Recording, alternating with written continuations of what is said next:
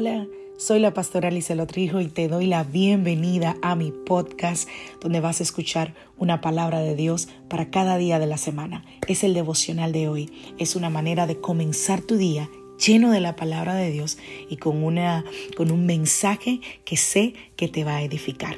Dios te bendiga. Aquí el devocional de hoy.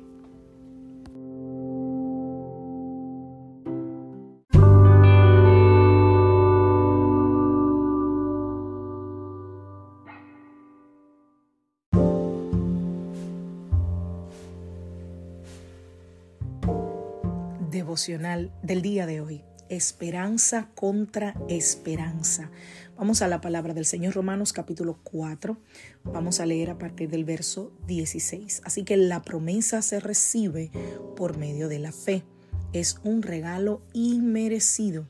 Y vivamos o no de acuerdo a la ley de Moisés, todos estamos seguros de recibir esta promesa si tenemos una fe como la de Abraham quien es el Padre de todos los que creen. A eso se refieren las escrituras cuando citan lo que Dios le dijo, te hice Padre de muchas naciones. Eso sucedió porque Abraham creyó en el Dios que da vida a los muertos y crea cosas nuevas de la nada. Aun cuando no había motivos para tener esperanza, Abraham siguió teniendo esperanza porque había creído en que llegaría a ser el padre de muchas naciones pues Dios le había dicho, esa es la cantidad de descendientes que tendrás. Y la fe de Abraham no se debilitó a pesar de que él reconocía que por tener unos 100 años de edad, su cuerpo ya estaba muy anciano para tener hijos, igual que el vientre de Sara. Abraham siempre creyó la promesa de Dios sin vacilar. De hecho, su fe se fortaleció aún más y así le dio gloria a Dios. Abraham estaba plenamente convencido de que Dios es poderoso para cumplir todo lo que promete. Wow. Abraham, el padre Abraham, es un buen ejemplo de un creyente cuya esperanza está basada en la fe. Dios le había prometido a Abraham hacer de él una gran nación para ese entonces él era Abraham, ¿no? Que era el nombre eh, eh, eh, primero que él tenía. Tenía 75 años cuando Dios le dio la promesa.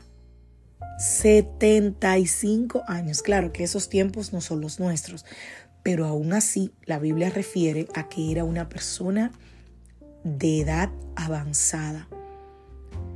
Y no solo eso, sino que a medida, luego de que él recibe la promesa, a pesar de que era de edad avanzada, tú pensarías que iba a recibir de una vez la respuesta. Pero mira, no. A medida que los años pasaban, nada ocurría. Abraham y su esposa Sarai estaban sin hijos. Y obviamente eh, Abraham hace una pregunta que es comprensible, ¿no? Él dice, mi Señor y Dios, ¿qué puedes darme si no tengo hijos y el mayordomo de mi casa es ese Damaseno Eliezer. Mira que no me has dado descendencia. Mi heredero será un esclavo nacido en mi casa. En otras palabras, Abraham está diciendo, Señor, tú sabes que cuando me diste la promesa yo era muy adulto. Señor, tú estás viendo los años que están pasando, Padre, y no ha pasado nada. Yo creo que va a pasar, pero no ha pasado nada. Es ahí a donde el Señor alienta el corazón de Abraham como un buen padre, afirma su corazón y le dice, mira el cielo y mira la cantidad de estrellas, así será tu descendencia. Y dice la Biblia, y Abraham creyó al Señor. Génesis 15, 5 y 6. Su fe fue contra la esperanza. Era muy probable que una mujer sin hijos que había estado casada varias décadas hubiese quedado embarazada de, de, así, de la nada. Mucho más cuando ya había pasado la edad de, de procrear. Pero la Biblia dice que Abraham creyó creyó la promesa de Dios y no renunció a la esperanza de que la iba a recibir. Y cuando tuvo 100 años de edad, nació su hijo Isaac. Dios cumplió su palabra. 25 años después, 30 años después. ¿Hay alguna promesa de Dios que tú te encuentres ahora mismo particularmente difícil de creer? Si es así, te animo con todo mi corazón a que hagas como Abraham. Cree, confía, espera. Porque el panorama de Abraham no era para nada favorecedor. Sin embargo, la Biblia dice que él creyó.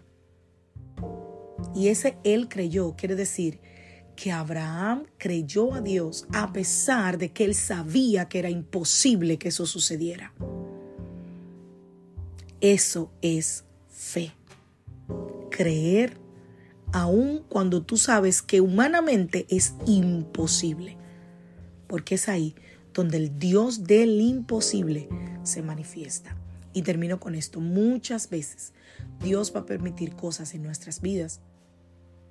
Va a cerrar puertas, va a, a, permitir que la situación se ponga cada vez, cada vez, cada vez peor para que nosotros seamos fortalecidos en nuestra fe y podamos creer a Dios a pesar de lo que estamos viendo y que Dios se pueda manifestar como el Dios de lo imposible.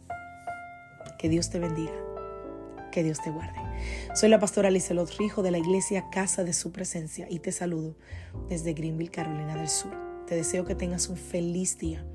Por favor, si escuchaste el devocional hasta aquí, di amén en la plataforma, en el chat. Respóndele a la persona que te lo mandó. De verdad que eso me haría muy feliz saber que cuando esta palabra ministra tu vida, tú la recibes y dices amén, que quiere decir así sea. Y lo segundo que te pido de favor que hagas es que lo compartas. Si te bendice, compártelo. Bendiciones.